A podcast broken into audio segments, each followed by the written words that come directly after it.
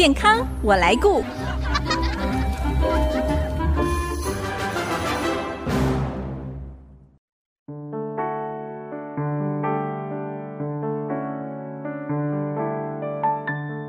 听众朋友，大家好，我是王淑荣，欢迎收听《健康我来顾》节目，一起关心你我的健康。现代人因为生活上常使用手机、电脑，加上久坐少动，很容易让颈椎跟腰椎发生椎间盘突出。如果椎间盘突出压迫到神经，除了可能造成坐骨神经痛、有麻木、刺痛、灼热感的症状，严重的话，甚至会觉得四肢无力，或者是大小便失禁。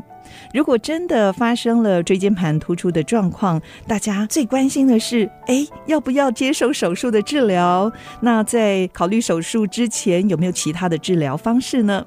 今天我们很高兴为大家邀请到新竹马街医院神经外科林子耀医师来跟大家分享低头久坐族的困扰——椎间盘突出，帮助大家对这个病症有多一点的了解。欢迎林医师，林医师您好。各位听众朋友好，主持人好，我是林子耀医师，大家好。林医师，过去哦，大家可能会认为说，有些特定的行业，像是需要搬重物啦，或者是劳动，还有年纪大的人是比较容易发生椎间盘突出，就是我们所说的骨刺、骨刺的问题。但是现在我们看到有越来越多是年轻，而且是非劳动阶层的人也出现这样的状况。那是不是可以先为大家介绍一下，到底什么是椎间盘突出？它常见的致病原因？是什么呢？椎间盘的问题，然后是说脊椎问题，可以说是现代的文明病，然后，嗯，现代文明就是说，以前是老年人会得的病，那现在整个族群是年轻化了，嗯，那我问主持人一个问题，然后，啊，我们说举头望明月嘛，啊，低头思故乡嘛，是，那现在是变成举头望明月，低头干什么？看手机，对，就是低头划手机嘛，所以其实我们整个的社会的结构或者人体结构都在改变，然后。对，真的像坐捷运啊，大众交通工具，或者是在路边，就是看到一排等车的人，几乎都是低头的。哎，是的，哦，所以说哦，这整个离病的族群哦，是整个年轻化了哈。嗯，那椎间盘突出啊，有颈椎的哈，椎间椎间盘突出，或者是腰椎椎间盘突出了哈。嗯，那颈椎跟腰椎是算是蛮常见的。最常发生的部位是不是？哎，整个脊椎是从颈椎一直到尾椎嘛，但是会发生椎间盘突出，通常是在颈椎跟腰椎的部分。哎，对，颈椎就是三四五六节然后那腰椎的话四五跟荐椎了哈是比较常见的了。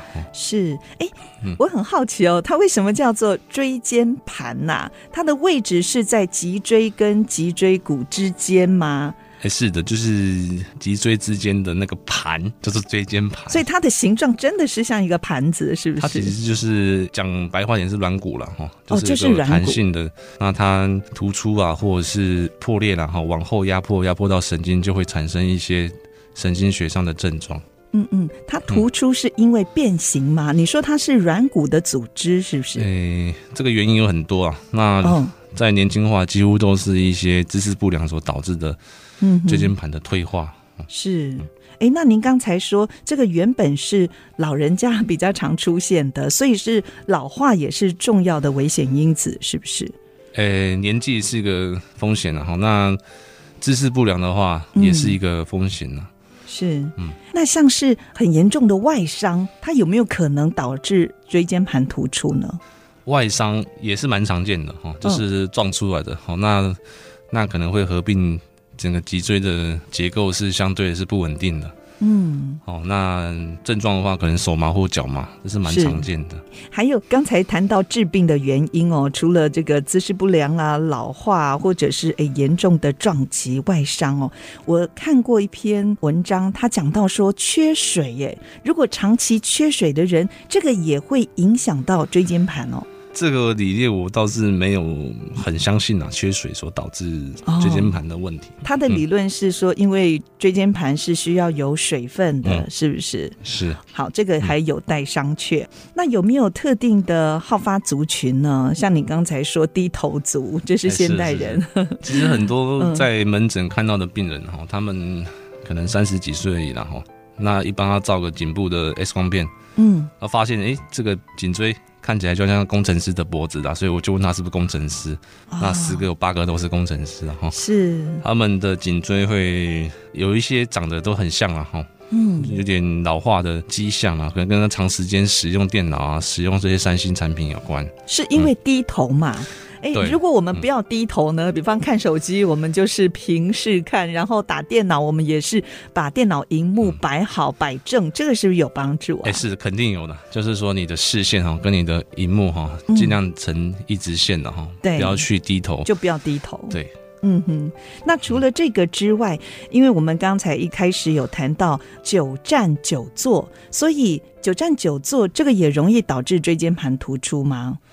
久坐的话，如果是说你的腰没有挺直的哈，长期驼背的话，嗯、是有机会让你的椎间盘突出的。是是因为压迫嘛？嗯、坐着的压迫，没错。哦，那站也是一样。站其实有时候重心是在一直线上，反而是相对是安全的。是比较安全，至少比久坐好一些。比久坐好些。嗯，那如果是体重比较重的、肥胖的朋友，他是不是也容易有椎间盘突出呢？嗯、的确是有哦，那高的啦，哈，肥胖的哈，的确是风险会比一般人高了哈。嗯，是。嗯、那这样的疾病会不会有遗传的原因呢？遗传哦，这个可能要在一些实证医学去把它检查出来吧。目前为止没有办法还没有特别证实。对，刚才我们谈到是椎间盘突出常见的致病原因，那它会有哪一些明显的症状发生呢？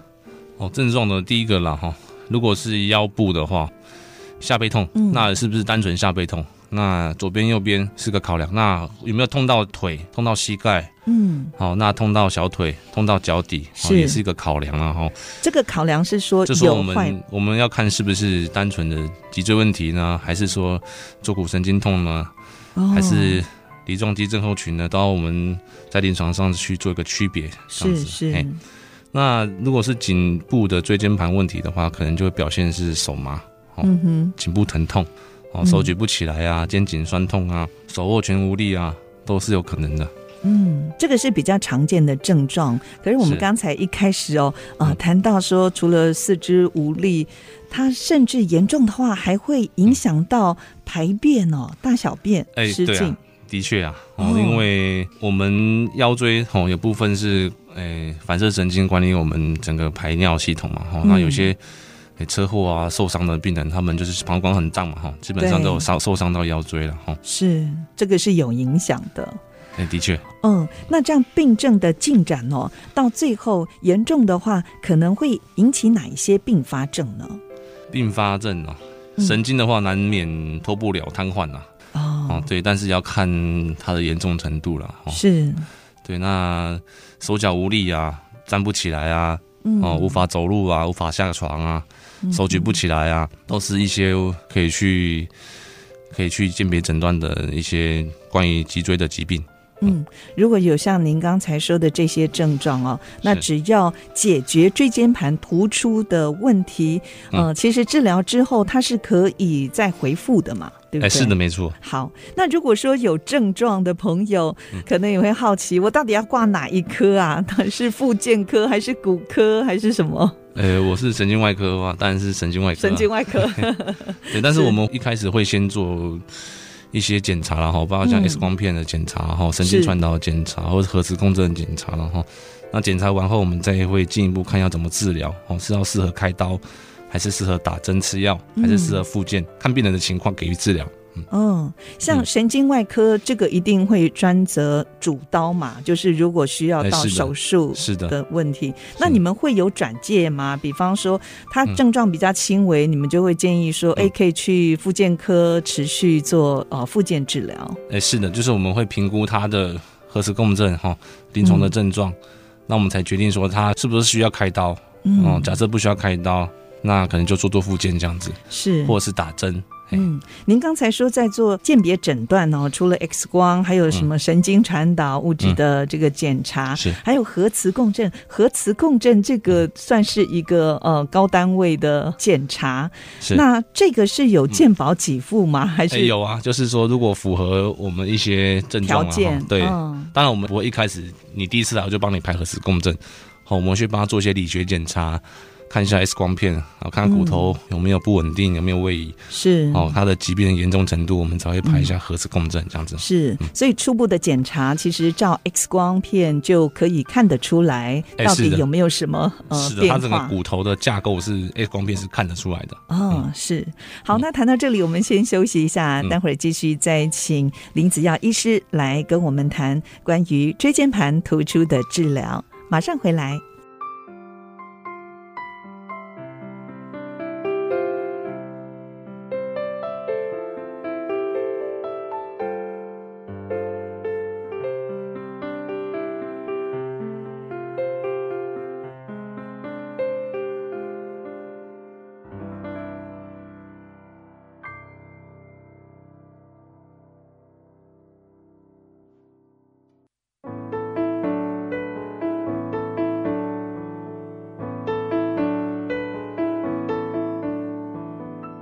您现在所收听的是 IC 之音逐客广播 FM 九七点五健康我来顾节目，我是王淑荣。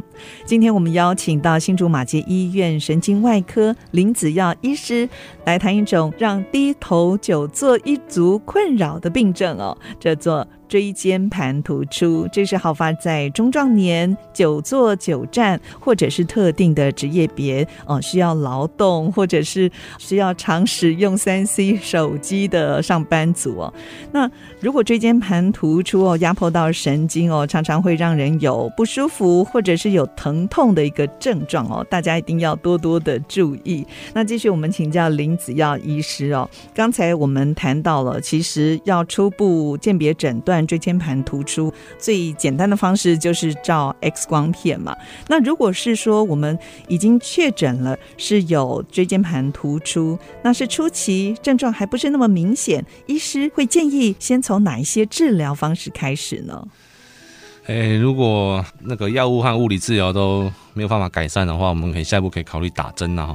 那打针的话，我们不是一般打在手臂上或是打在臀部那种针，我们是进开药房，我们用 X 光定位。去打在神经根病变的地方，哦，比如说颈椎，我们检查出你第五节、第六节有神经根病变，我们进开药房，在定位的情况下去把针打在。你神经根病变的地方，哦、那腰椎也是一样的哈，检查哪一根神经根病变，我们就打在哪根神经根。哦，就是药物的注射。哎、欸，对，药物注射，对。那如果药物注射，每个人能撑多久，因人而异啦，不敢保证很久了，也不敢保证太短了。哦，所以它这个只是症状的治疗、嗯。是的，症状的缓解。它是没有办法让它恢复变正常。哎、欸，是的，因为就是说你神经更有压迫到，那个结构是没有办法改变嘛，就药物药物的去。嗯打针只是缓解，但是就是能撑多久，就是看每个人体质不太一样。嗯，不过这个注射治疗是应该症状算是明显的，有疼痛，你们才会采取这样的措施嘛？有疼痛。那，那如果是初期，就是呃有一点感觉，但是还没有那么的不舒服，那是不是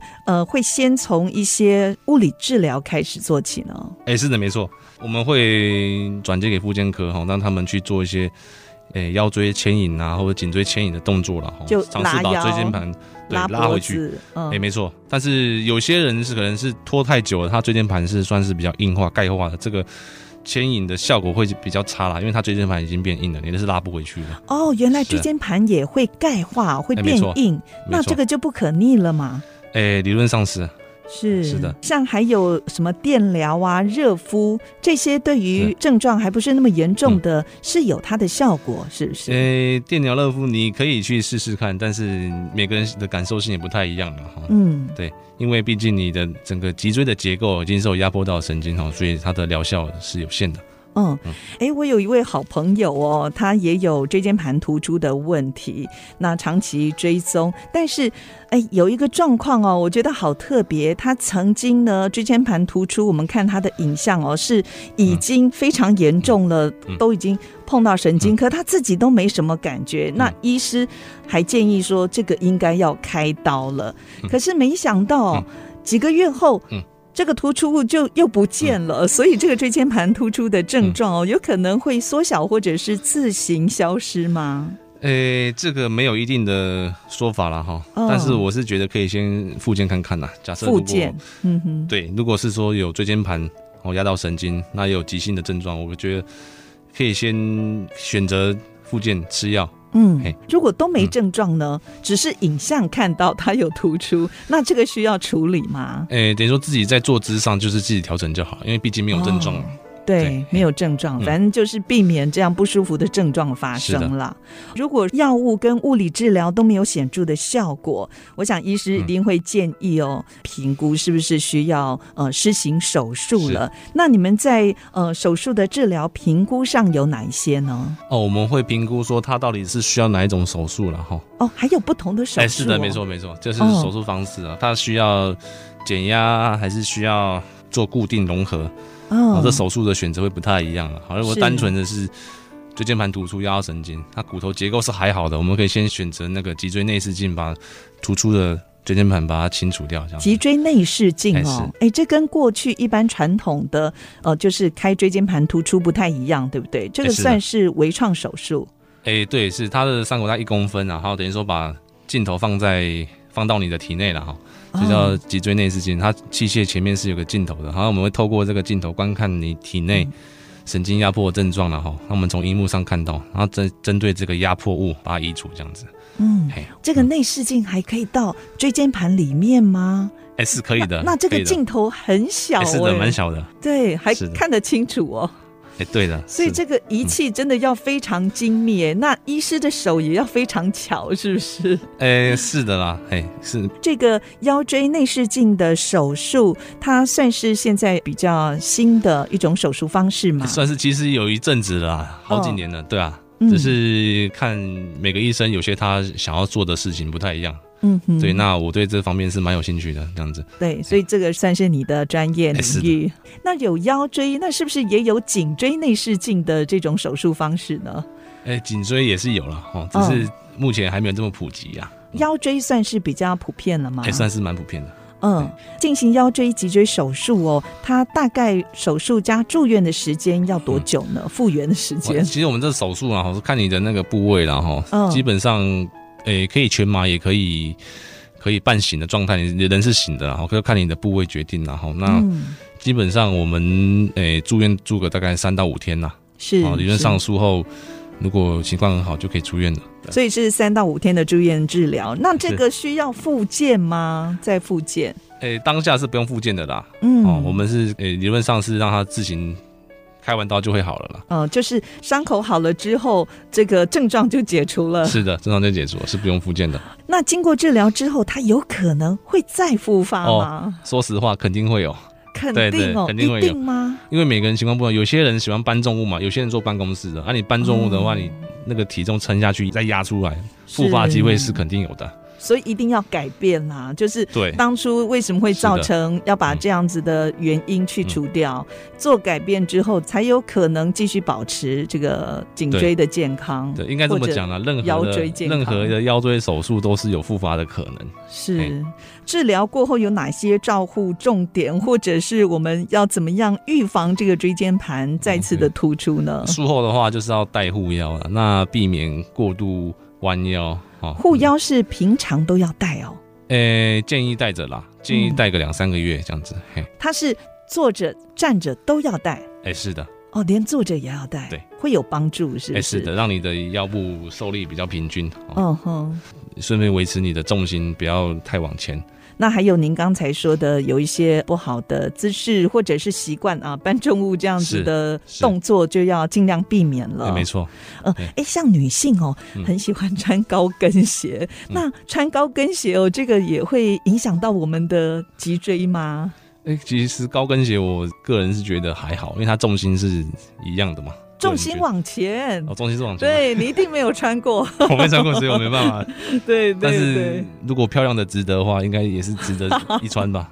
好，但是不要久穿啦，嗯、是不是？特别的场合再穿哦。嗯、不过最重要的关键就是尽量不要让颈椎受力太多。哎，是的，这样子没错。嗯、所以久站、久坐还有施力，哎、嗯，这个我们是不是要去练一下这个核心肌群哦，嗯、比较强壮，可以支撑我们整个的骨干呢？哎，没错，就是在肌力部分的训练，对我们整体的脊椎结构都是有帮助的。那像伸展呢？伸展运动，伸展运动也是要考量是病人他有没有骨松的情况，年纪的情况是不是太大？因为有时候在剧烈的运动过程中，哦，骨松病人容易骨折，是，这是我们要小心去避免的一个问题。嗯，所以在伸展的时候也要。注意，是是。虽然椎间盘突出哦是一个很恼人的疾病，但其实呢，它是可以初步透过 X 光等影像学的检查来知道是不是有这样的问题。那最好呢，建议大家在。有初期症状，就赶快使用复健治疗或者是药物来改善不舒服哦。当然，最重要就是要改变不良的姿势啊，生活习惯哦，这样子就可以避免因为症状严重而需要的手术治疗。今天非常谢谢新竹马街医院神经外科林子耀医师来到节目当中，跟我们分享这么多有关于椎间盘突出的资讯。谢谢林医师，谢谢大家，祝大家身体健康。好，如果听众朋友错过了节目播出时间，除了 IC 之音网站随选即播可以再次收听之外呢，也欢迎您上 Apple、Google Podcast 还有 Spotify 搜寻“健康我来顾”节目，随时收听我们精彩的分享。下个礼拜“健康我来顾”节目再会喽，拜拜。